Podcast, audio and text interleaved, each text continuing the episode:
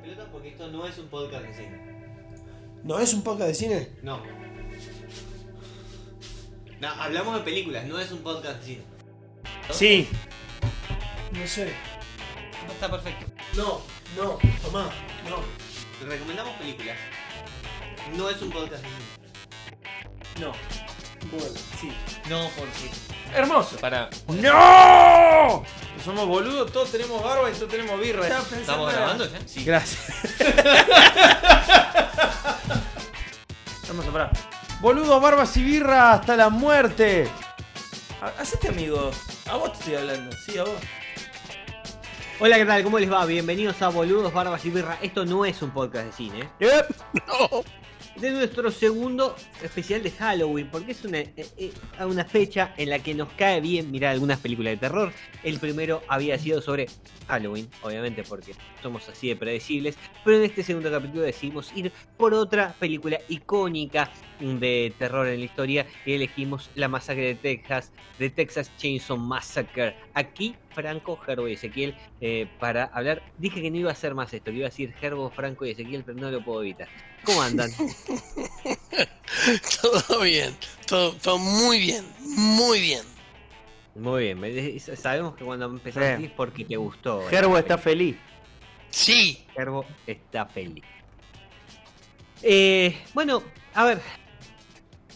¿Qué decir? Es una película que ha tenido tantas reversiones, versiones posteriores, una saga excesivamente larga que posiblemente eh, es difícil que si te gusta el género no la hayas visto, ¿no? O, o por lo menos no hayas visto algo de la masacre de Texas. Eh, yo no la había visto. vos no la habías visto, pero no sos tan, tan, tan fanático del palo del cine de terror, digamos. Para aquellos que les gusta el cine de terror, me parece que es una parada obligada. Eh, primero porque voy a decir una. A ver, voy Me a dar gusta la una- expresión. Sí, una parada obligada. Sí, Eh, me gusta. sí, voy, voy a, a- a tirarme un lance, pero me parece que si no es las primeras Slayer de como conocemos nosotros ahora. Slayer. Eh, eh, Slay- eh, Slasher. La puta madre. Slasher. Eh, las, las primeras películas de Slasher, eh, con el formato que las conocemos nosotros ahora, pegan el palo. Para mí es la primera. Seguramente, seguramente aparezca alguna proto slasher ahí dando vueltas que no sea del todo, no tenga todos los condimentos, pero sea la primera primera. Pero esta para mí es de las conocidas, creo que es la número uno. La, que. Completamente. Y es, es la primera también que, que va a abrir el paso a un montón de otras películas que, que- que vamos a hablar, o que fuimos hablando, porque ah, ah, ya hablamos de varias películas de terror. Digo, eh, la masacre de Texas es necesariamente una inspiración de Halloween. La masacre de Texas es necesariamente una inspiración de eh, Viernes 13. Obviamente Viernes 13 es una copia de Halloween con otra cosa, digo, pero eh, eh, en parte todo está inspirado en esto. Sí, sí, hay un poquito de esto, un poquito de Halloween. Em, Hay bastante de esto. hay mucho de esto. La masacre de Texas es prácticamente la inspiración de The, Hip Ha- eh, The Hills Have Eyes de Wes Craven. em, que después haría Freddy, ¿no? Eh, eh, eh, Scream y demás. Digo, esta es casi la piedra angular del cine de terror que, que se va a hacer mucho más popular y mucho más conocido en los 80. Pero es, esto es esto. Es esto que, que- que acabamos de ver nosotros em, en, en este formato. Y les recordamos a la gente que está escuchando este podcast que nosotros antes de eh, charlar la película la vemos entre los tres otra vez, algunos otra vez, en este caso Gerbo por primera vez, porque no la había visto. em, y luego la, la comentamos. eh, pero Sí, todo lo que hace, todo lo que hace falta ver está acá, en Halloween y quizás en una pesadilla en la calle Elm. Fin.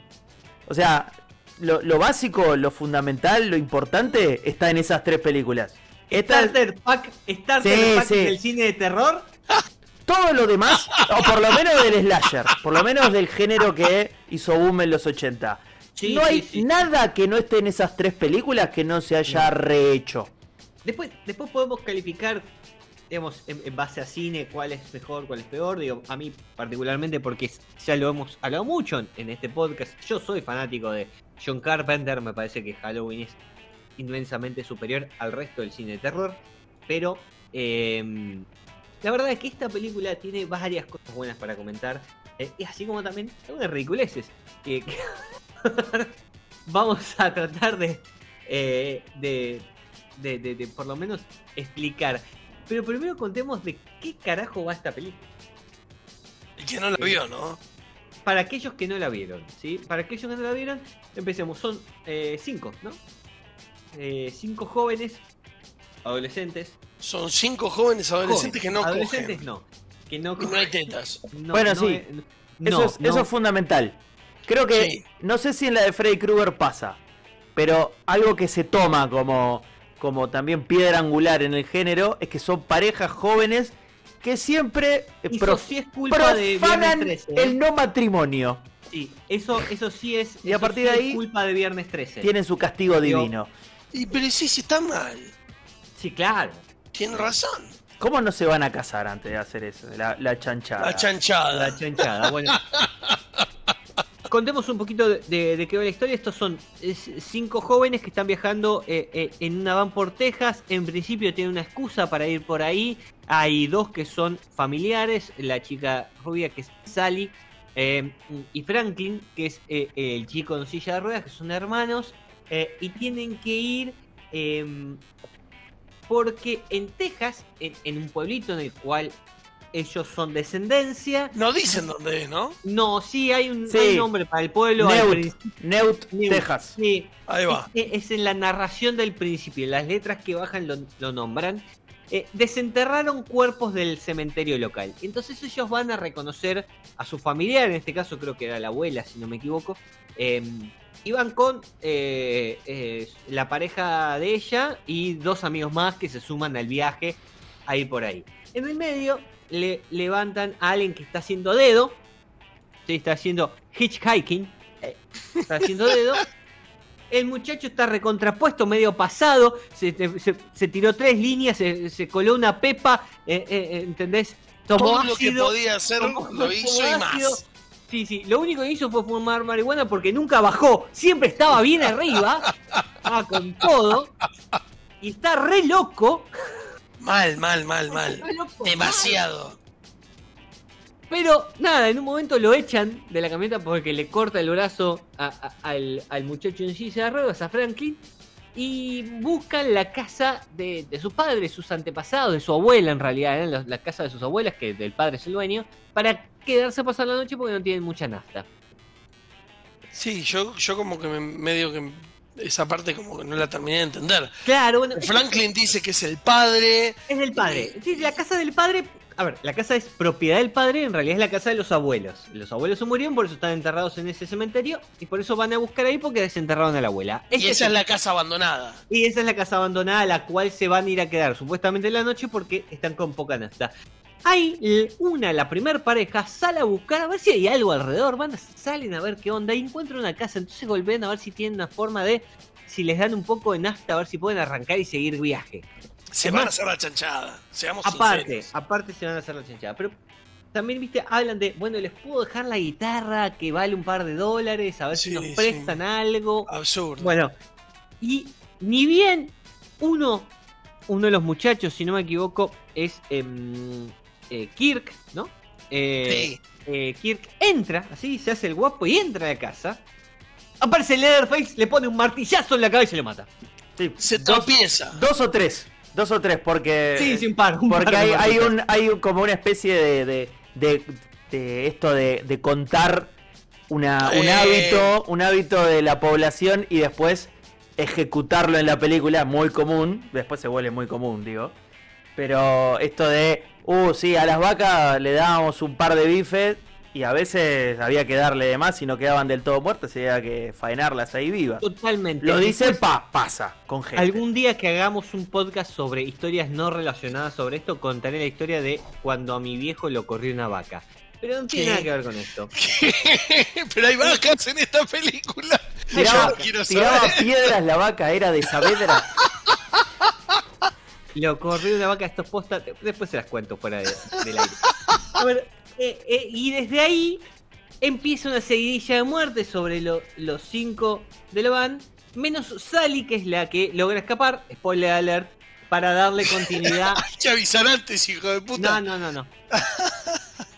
Para darle continuidad a esta saga que es inmensa, interminable eh, y incalculable, porque la Sí, verdad han hecho tantas, tantas que no las vamos a nombrar, Está, no me tan, importa. está tan iterada y tan mal iterada que es competidora directa Viernes 13. Mira, yo Eh, creo que es peor que Viernes 13. Sí, sí, porque y- se toma en la continuidad, Sí. claro, no, no, en la continuidad histórica, Viernes 13 es una atrás de la otra. Es innecesaria. Eh, Tiene- digamos, en en tiene los una 80 remake. tuvo como 7. Tiene una remake. los 80, claro, pero la verdad que Viernes 13, digo, por lo menos, digo, van continuando. Esta tiene varias remakes y historias separadas. No, y aparte- y la, remake sigue teniendo películas encima, es decir, si una remake y volvieron a contar las historias otra vez. Entonces, Sí. es insoportable. Tiene una remake y una precuela de la remake, que ya es demasiado, pero tiene un golazo, creo yo, como un número uno, que es una versión como ayornada, viste, como los Tommy Jerry Kids o los, Sí. o los Picapiedras Nenes, que fue de Texas Chainsaw Massacre, la nueva generación, en la cual ¿En están serio? René Zellweger y Matthew McConaughey. Y es lejos la peor iteración de todas. Lejos, eh. Seguramente. Por de, choreo. lo- esas de mediados de los 90, Es del 95. ¿viste? Guau. O Y- sea, y- están los y eso Backstreet fue Boys al palo quisieron- y esto. Claro.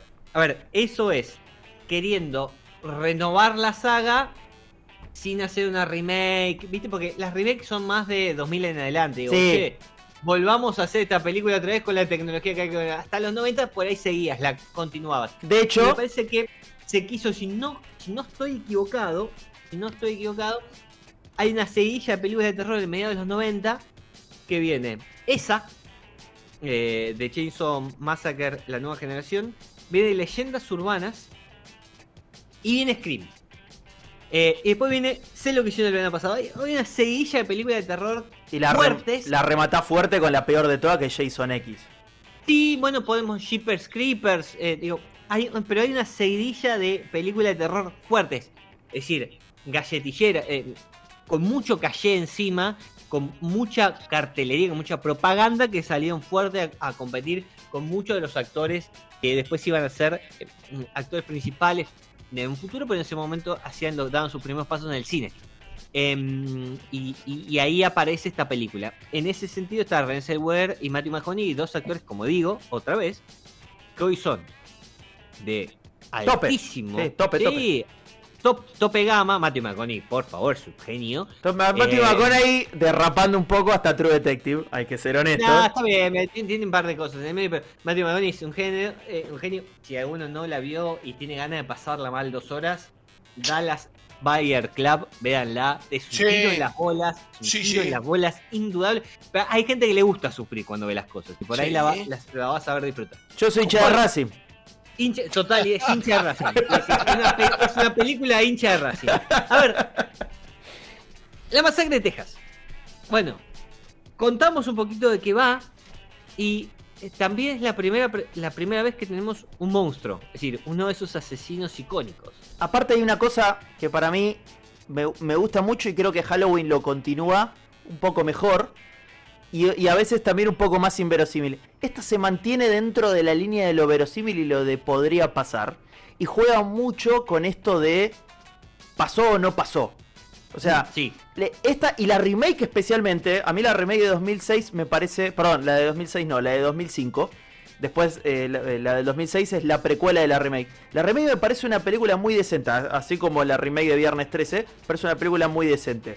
Eh, la remake de La Masacre de Texas tiene un, ingrediente muy parecido al de la introducción de esta. La introducción de esta película intenta deslizar que esto sucedió realmente. Y la reedición, o sea, de la remake de la masacre de Texas termina con una especie de recorte muy fan footage, muy, muy de esa época, muy de lo que estaba de moda, de un VHS medio, medio sucio, de una persona cámara en mano aprovechando el furor de Blair Witch y diciendo, "Che, ¿esto pasó o no pasó? Eh, spoiler alert, no pasó, esto nunca sucedió, ni esta, ni la remake, ni nada. Pero lo, lo importante es así como hablábamos eh, mira, durante la película, de, de- de esa, de ese miedo interno que tiene Estados Unidos sobre lo, lo, lo que puede engendrar hacia adentro, hacia su interior del país. Eh, sí, primero, algo que, hablábamos un poquito fuera del aire, pero es. em, eh, hay, una opinión generalizada sobre. A generalizada, un, un preconcepto de que tienen los yankees sobre eh, el famoso redneck, el famoso white trash, ¿sí? De estos pueblos perdidos en el medio de un país tan grande. Estados Unidos tiene unas ciertas particularidades y la primera es que es un país enorme Sí. tiene un- una extensión territorial muy, pero muy grande y las ciudades están mm, por su idiosincrasia en general para con la construcción, eh, para la construcción est- están centradas alrededor del río, entonces son más ricas y después hacia el interior de cada terreno donde empieza a aparecer más terrenos menos fértiles, empiezan a aparecer estos pueblitos de mierda abandonados. Y se pueden, ojo, y se pueden dar eh, líneas argumentales completamente dispares, que eso, No, eso pero es fantástico. Porque así que- como está esto, está Fargo, que parte de la misma premisa Sí, y, y dispara, claro, y dispara para cualquier otro lugar. Totalmente. Y aparte, otra cosa, es el, el punto de cómo no te vas a volver loco viviendo en ese pueblo de mierda. ¿entendés? Hay, hay, hay, hay algo, hay algo de fondo, ¿me entendés? Que intenta justificar las situaciones que es vivo en una casa abandonada en medio de Santiago del Estero, ¿cómo no? Si, te, si pasás por acá, ¿cómo no te voy a matar y te voy a comer? ¿y por qué Eh, no? Claro. Y para llevar cierta tranquilidad a la gente que la vea, la historia no es real, pero hay dos versiones sobre de dónde sale la historia de la masacre de Texas. La primera, la real, la que dio Top Hooper, el director y uno de los escritores, creadores de la historia, que el primer concepto que tuvo fue en una Navidad en un supermercado con un ar- abarrotado de gente, dijo, qué bueno sería agarrar una eh, eh, sierra eléctrica y empezar a matar a todo el mundo para poder salir de acá. Claro, oiga, señor, qué gran idea. Y esa, esa es como, dijo, y qué loco sería si yo voy con, ¿entendés? La cosa, ¡eh! eh, matando gente por acá. ¡Eh! ¡Feliz año nuevo! eh, eh. Sí, feliz, eh, fel- y feliz año nuevo, maldito animal. La segunda es, ya que el, el asesinato y la, eh, el concepto de la familia que se comía personas, el concepto de la familia que secuestraba personas, estaría basado en hechos reales ocurridos en los 50 en Texas. De algún lugar tiene que salir esto. Esto es, Eh, demasi- es demasiada imaginación junta. Ahí está, bueno.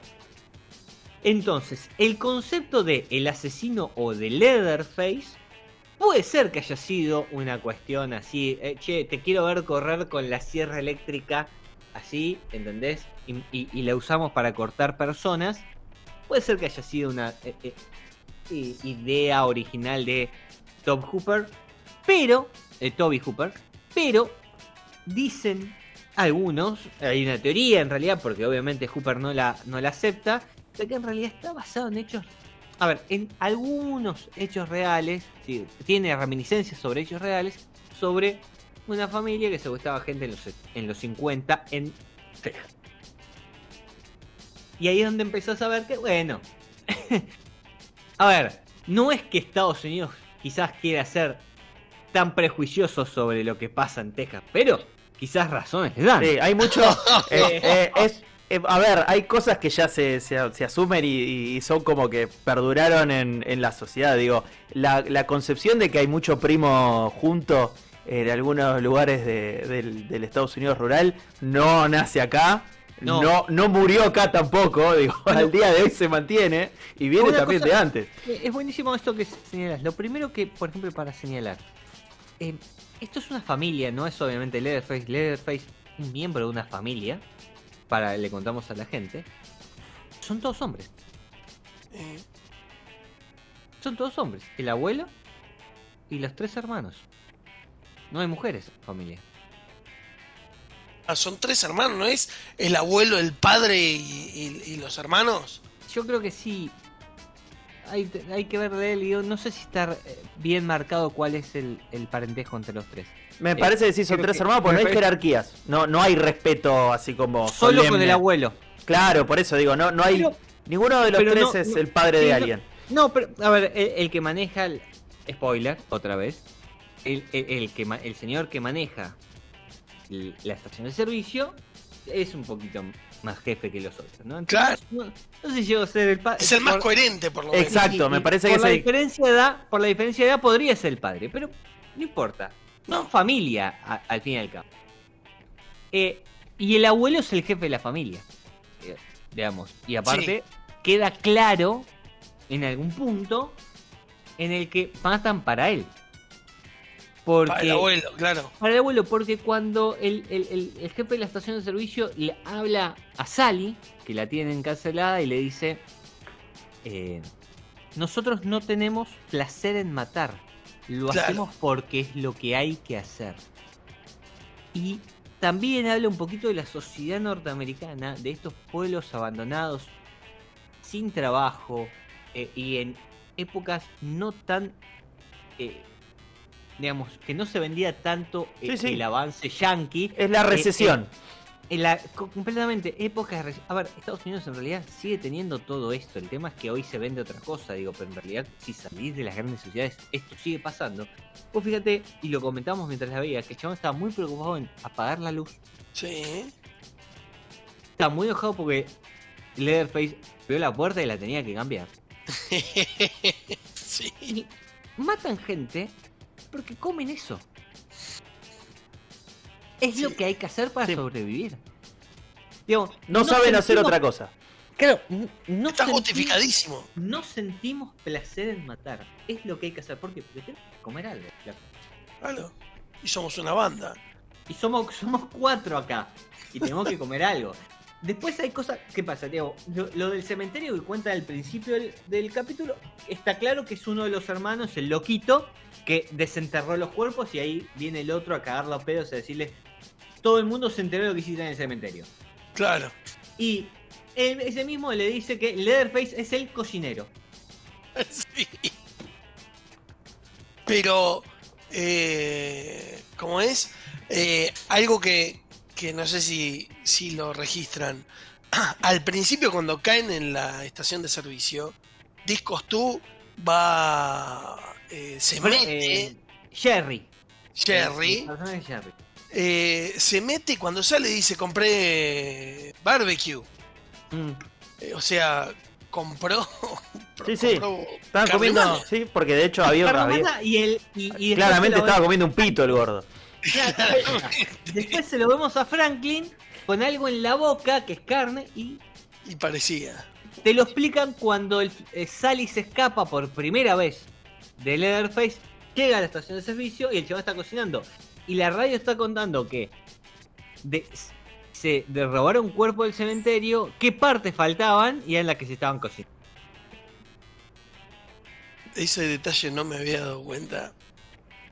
Obviamente la película está llena de detalles para ver y, hay muchísimo más para contar porque estamos hablando de una película clásica del género de terror y aparte de una época en donde se hacía más cine, no tanto por la espectacularidad, sino por el buen contar de la historia. La película es una película corta, dura una hora 23 minutos. Es muy puntual lo que tiene que contar y está bien contado. Y entre ese bien contado que está, no vemos tanta sangre. No, es verdad. Es verdad. De hecho, la, de hecho las muertes, de hecho las muertes no son eh, no son el, el foco. Es como No. que No. hay muertes que, duran que duran 10 segundos, son dos ¿Sabes martillazos y chau. eso es así? ¿Sabes por qué eso es así? Porque eh, Huffer estaba intentando que la película sea calificada PG, Ah, ok. Eh, venderla masivamente. Y entonces dijo, vamos a usar lo mínimo, a lo mínimo, la cantidad de sangre en las escenas de violencia. Por eso, las escenas no son tampoco tan explícitas. Es, más, hay algunas que son medias boludas. Por ejemplo, cuando lo mata Kirk, el Leatherface, a martillazos, ve que se le pega tres martillazos, pero de lejos se lo ve. ¿Sí? Apenas si se nota. Pero es Ay, muy ay, buena, ay. creo que es la mejor muerte de todas, porque al primer martillazo, eh, el, eh, el chabón Kirk queda, queda como ah, teniendo espasmos, como si, Sí. reitero, como evocando esa historia antigua de cómo mataban a las vacas. Totalmente. Bueno, Son detalles muy copados. eh. A, mí- a mí Sí. en particular la película me gusta por el intento de no ser espectacular, sino de eh, eh, asustarte por el Sí, sí. podría pasar. Bueno, ese es un, dato muy interesante y lo charlamos un poquito mientras la veíamos. Pero hay un dato que el- los Texas eh, eh, Troopers, eh, básicamente la policía de Texas, estuvo muy contento con la película porque el crimen después de que la película ah, salió bajó un 18% y parece ser que la gente tenía un mensaje después de ver la película que era no levantes a nadie en el medio de la ruta porque te va a matar. Es genial eso, es increíble. Bueno, son cosas que quedaron. Y, y- y empecemos a dar datos porque la película realmente dejó muchísimo, muchísimo que contar. Em, pero hablemos de Leatherface. Y, y en este caso hablemos también eh, de Gunnar Hansen, que es el actor que hace eh, de, de Leatherface. Leatherface en el guion tenía diálogo.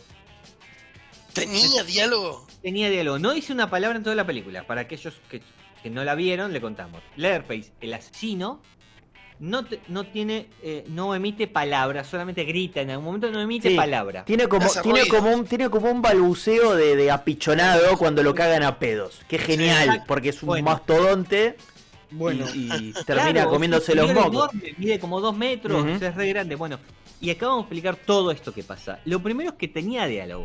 Pero eh, Hooper, el director, le dijo a, a, el, eh, el actor que hizo esto, que él, él le iba a decir las líneas y él tenía que actuarlas. Ok. Y después le- también el- al principio le ofreció a Ganar que tenía totalmente, total libertad sobre el personaje, obviamente con supervisión de la dirección, pero total libertad para pensarlo como quería. Y, y, y Gunnar, eh, perdón, y, eh, sí, Gunnar Hansen, Hansen se lo imaginó como una persona con retraso madurativo. Ahí Leatherface. Leatherface en realidad tiene la mente de un niño. De ahí sale la, la fuerza y ustedes lo Ahí completan. sale todo. No, ahí sale, ahí sale El todo. cariño. Ahí, Sí, ahí sale- exacto. No, no. Es que, Usted Ahí tiene sale- fuerza de... sí. Es que ahí sale todo lo que, todo lo que veníamos hablando. Cómo el chabón obedece todas las eh, órdenes que le dan. Claro. ¿Por qué? Porque son sus mayores. Porque él es un niño. No importa que él sea un mastodonte, como dijo Fran recién, de dos metros. Eh, y, y entonces el chabón lo pensó así, lo pensó. Es más, eh, parece ser que eh, fue a, una clínica a estudiar comportamientos de chicos o, de gente con retraso mental, retraso madurativo, para tratar de ver cómo se comportaban y gran parte de su, de su actuación tiene que ver. Por eso la gran escena épica, maravillosa, monumental del final, en la que él queda bailando con la motosierra en el amanecer. Es increíble. A pesar de que se escapa la chica a la cual está matando, el chabón se queda bailando en el medio de la ruta. Bueno, ¿por qué? Porque es un nene. Está jugando. Está jugando, claro. Es un nene y está jugando. Eh, y, y entender eso también te, te abre la cabeza a lo que pasa en la película porque es maravilloso. Es un nene. Vos tenés que entenderlo como un gigante. Con una máscara. Varias máscaras. Ver sobre eso. Es un nene. Y en ese sentido te hace entender mejor la película. Y el otro punto es este que decíamos recién, las máscaras. Hay tres máscaras en la película. ¿Por qué no? A mí me llama la atención el Hay una de la explicación. Sí. Hay una explicación. Es lo creo que es lo más icónico de, de la saga, lo de la máscara. Sí, y hay una, hay una explicación para las máscaras. que ¿Cuál es? eh, representan la personalidad que Leatherface está ocupando en ese momento. Posta. Las máscaras son tres. La, que primera vemos es la de em, señora vieja, si no me equivoco. Y por eso está vestido como una señora ama de casa y tiene puesto un delantal y tiene puesto el, eh, eh, eh, martillo con el que le pega a Kirk y lo mata por la primera vez, está muerta, ya la comentamos tres veces. Eh, es un martillo para eh, pisar carne, ¿viste? Para aplanarla Sí. porque está vestida de ama de casa. Es una señora, de- es un- una máscara de señora vieja. Porque está haciendo quehaceres domésticos. Ok. La segunda máscara em, es la, la de eh, Señora Fea, si no me equivoco, y está media hecha mierda, que creo que es la con la que corre a Sally la primera vez. Y la tercera máscara es la de Pretty Woman. A la mierda, boludo. Y es, Decime que lo estás leyendo en algún lado. no, no, no, eh, ya lo, lo leí alguna vez y me lo acuerdo. Es, Wow. es, es la de Pretty Woman, por eso está pintada. Y tiene pelos medios locos, ¿viste? Así que Claro, claro. Y es una más, es una más, supuestamente, está obviamente son Leatherface, son caras de alguien, gente que ya mataron, Claro. y él se apropió de esas caras, eh, y es Leatherface, y por eso está pintada. ¿Y por qué se la pone? Porque están de gala, porque van a cenar con el abuelo, porque tienen nueva comida. Muy loco, boludo. Muy bueno. Muy bueno. Todos estos detalles son lo que hacen a la película mejor. Eh, la puedes ver y pasar y obviamente si la ves hoy, en 2021 vas a decir, bueno, ya vi mil películas Claro. así, pero en realidad no viste mil películas así, porque esta fue una de las primeras, si no la primera en hacer todo eso. Claro. Son, Y- son y todos detalles boludos que solidifican esa, esa idea de leyenda urbana totalmente, hecha película.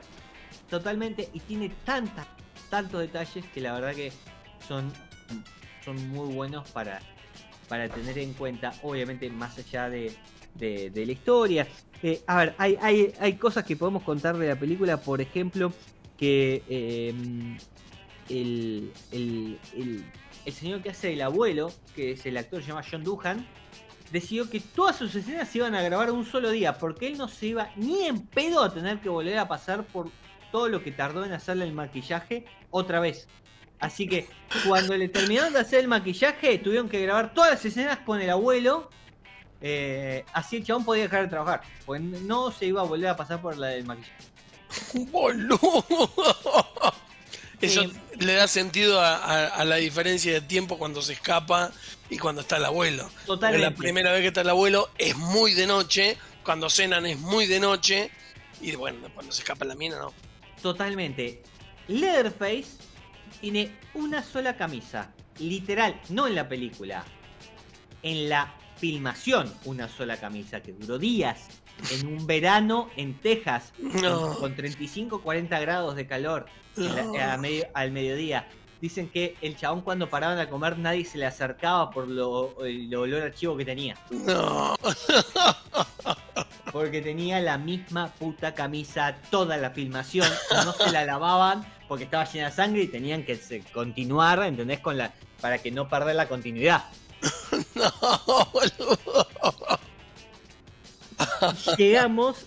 va- Vamos a saltarnos un par de cosas. Hay un montón de datos que tiene buenísimos la, la película para, para comentar. Porque insistimos, es una película clásica y vale la pena. Pero llevamos uno de los datos que maravilloso. Que no lo puedo creer cuando leímos hoy mientras la veíamos. Buscábamos unos datos para charlar del podcast.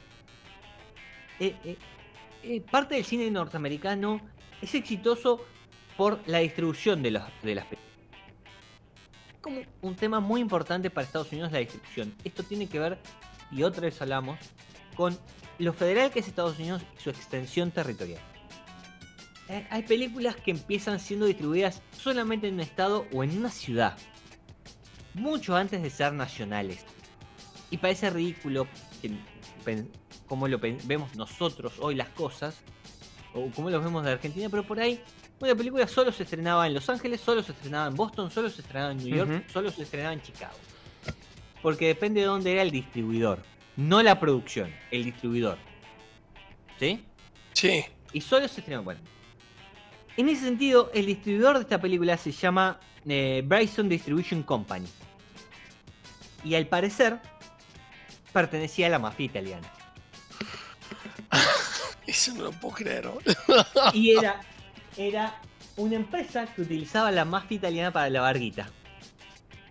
Eh, y quiero decir una cosa, si alguno vio El Padrino, o eh, eh, Buenos Muchachos, o eh, Casino, que son películas, bueno, El Padrino está basado en un libro, pero el libro está basado en supuestos hechos reales, y las dos películas, eh, las otras dos, Buenos Muchachos y, y Casino, las dos películas de Scorsese, están basadas en eh, causas judiciales. Uh. puede ver cómo funcionaba la mafia italiana en Estados Unidos, cómo hacía negocios para tratar de subsistir por fuera de, obviamente, los negocios de la mafia, sino con ciertos negocios, entre comillas, legales, para la barguita que hacían apretando gente y demás. Qué loco, Em, boludo, eso. La empresa de distribución, Bryson Distribution Company, era conocida por haber distribuido otra película exitosa de los 70, o- obviamente exitosa, cierto margen, que es Garganta Profunda, la película icónica del porno de los Estados Unidos. y hay un nombre que, que lo dan, que es mm, Luis Peirano, que le decían Bucci,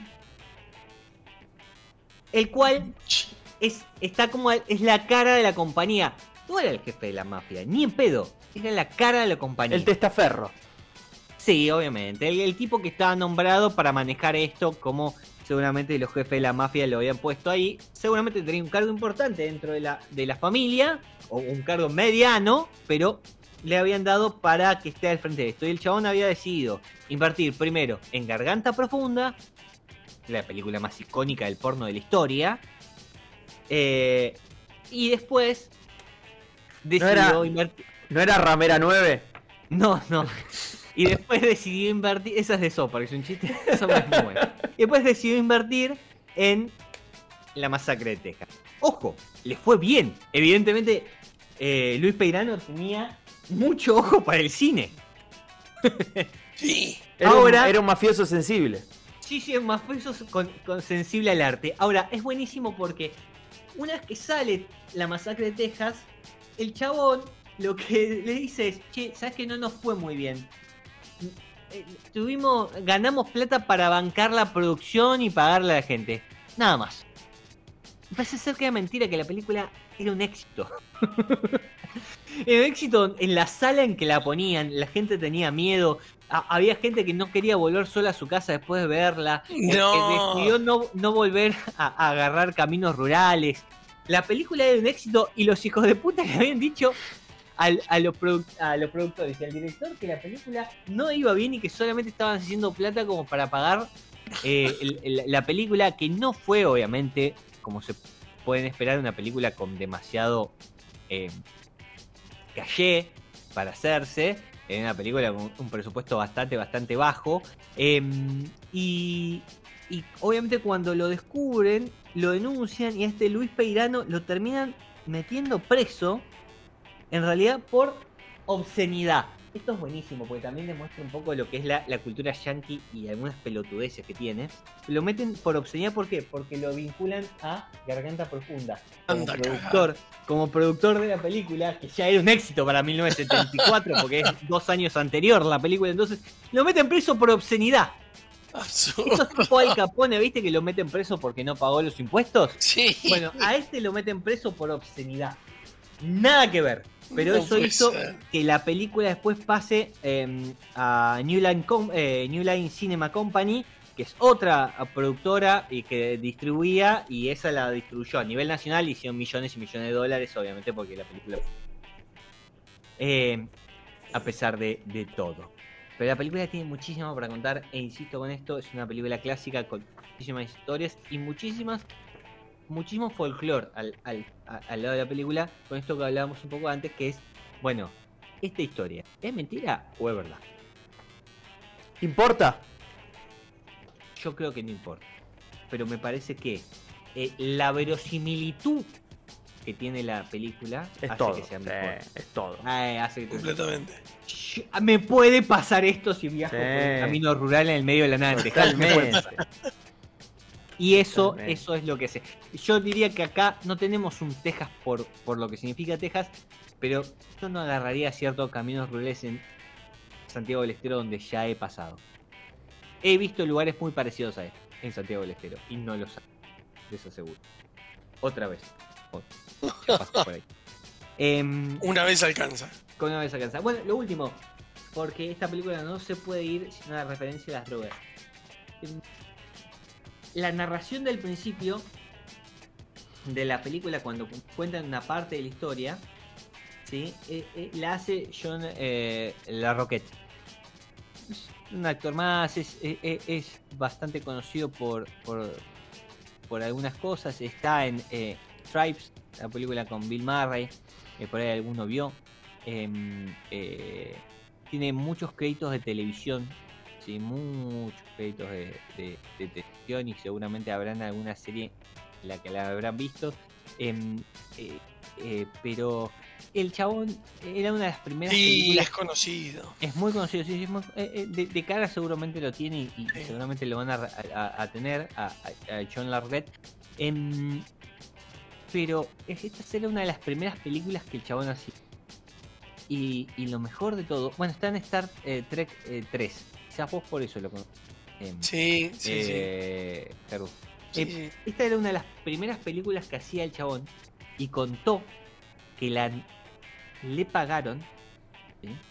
le pagaron la nar- hacer la, narración de la masacre de Texas del El, el principio, principio. del principio con dos porros. Ese fue el pago por, por leer la narración. Dos porros. No puede ser, boludo. El que lo culpa es un cara de verga. ¿no? No, el que no, lo no. juzga. No, Nada. ¿qué No jugar? hay, na- no hay nada que jugar. No Lo hay nada que cagaron. jugar. no. Lo, lo cagaron un toque. Seguramente era más, era mejor cobrar la plata e ir a comprar porro con eso, pero Pero claro. Pero mirá si no sabía dónde comprar. Ah, Ah, hay gente que no sabe y, Por y eso. no, tiene- no tenía contacto. Por ahí justo era nueva en Los Ángeles y no sabía dónde ir a comprar marihuana. La cuestión es que le pagaron con dos porros. Punto. increíble, boludo.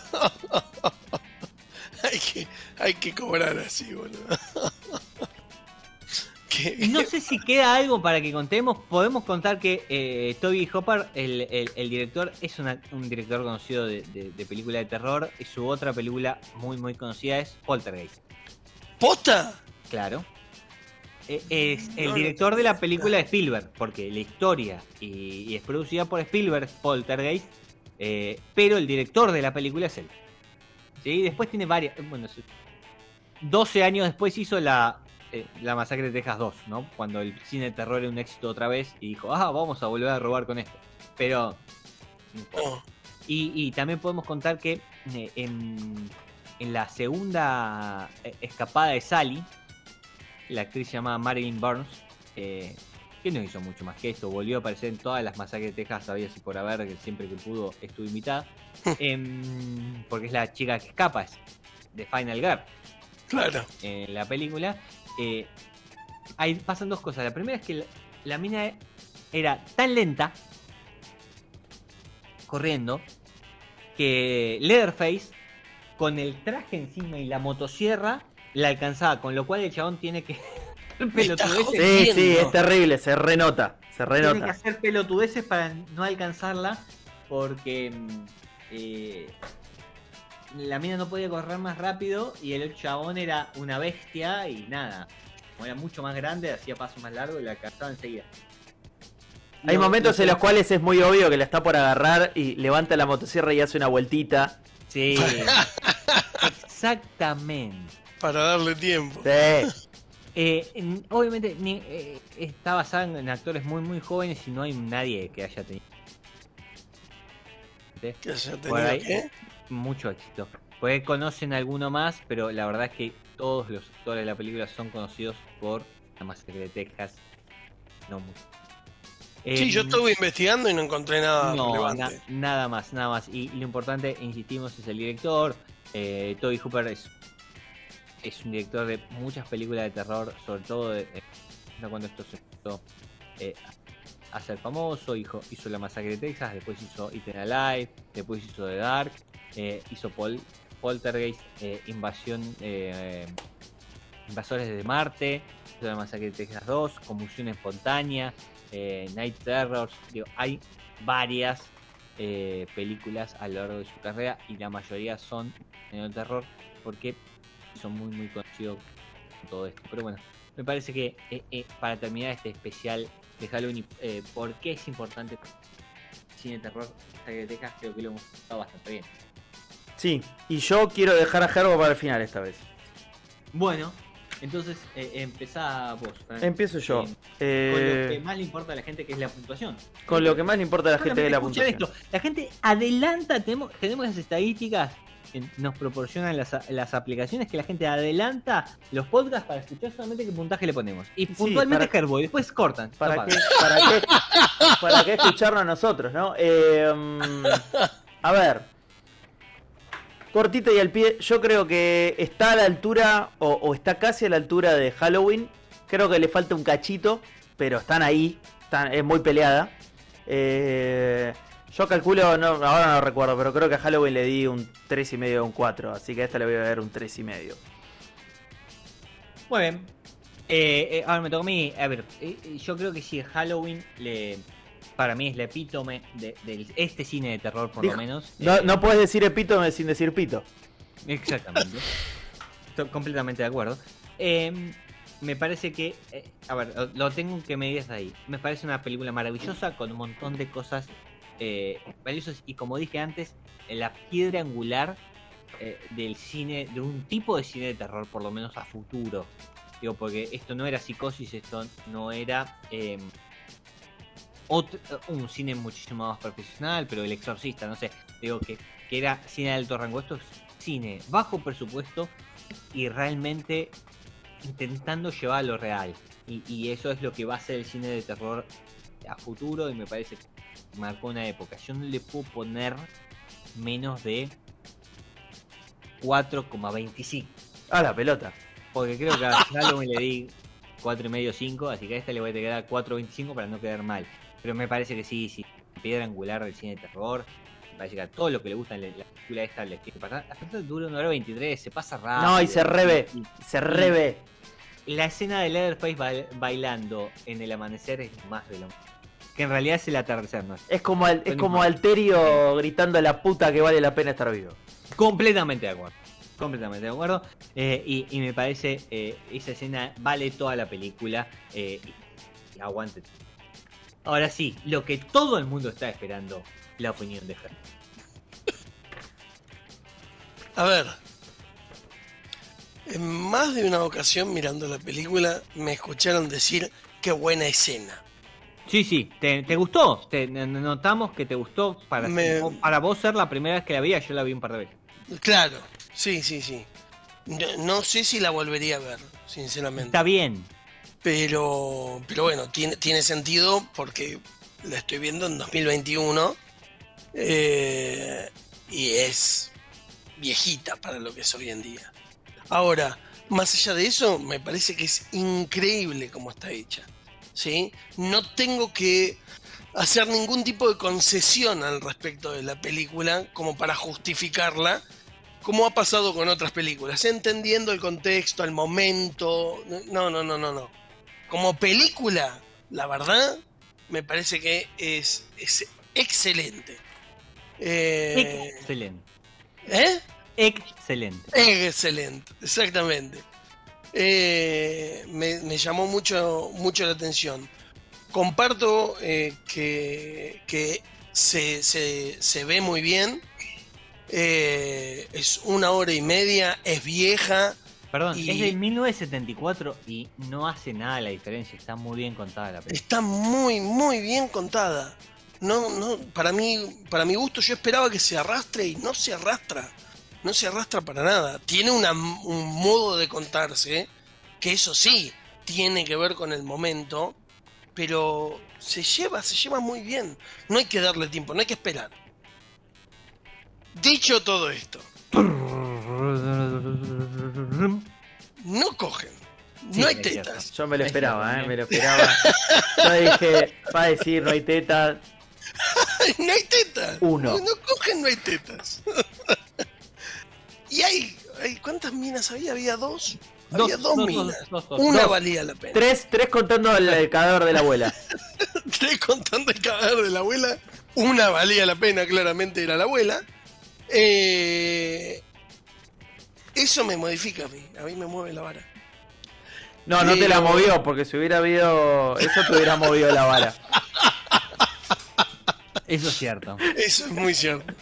Eh, pero bueno, un punto a favor algo que nunca mencioné, y, o al menos no recuerdo y lo menciono ahora.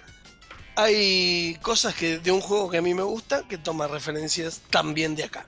Sí, es cierto, lo hablaste cuando la veíamos. Así que. ¿De- de- de cuál? Porque hay varios. Icónica para muchas cosas. Hay no varios. para el cine, claro, Increíble. también para videojuegos.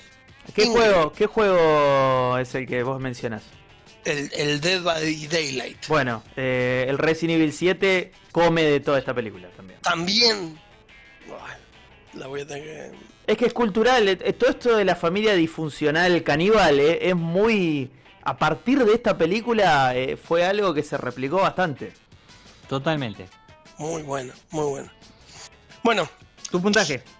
el puntaje sólido, directo, claro y cortito y al pie. Un 4. Muy bien. Bastante bien para no tener tetas. Como, eh, eso Es que eso era un debería- cinco- es que si hubiese habido tetas, eh, tenía un 5 evidentemente para Gerbo. Se pasaba. Era perfecta. pasaba. Yo quiero, yo quiero el póster, ¿viste? El póster de la, de, la, de la película. Y con, con la, con las comillas que digan, bastante bien para no tener teta. Fidel, Fidel Pérez. este, boludos, barbas y birra le ponen abajo. Me encantó. Y con esto nos vamos porque ¿qué más decir? Ya está. Era, era el póster que la película necesitaba. Hay que hacerlo. Busquen boludos gordos y birra en Instagram. Búsquenos en todas las plataformas como esto no es un podcast de cine. Sí, y sigan escuchando. Muchas gracias, eh. Chau, chau. Chau, chau.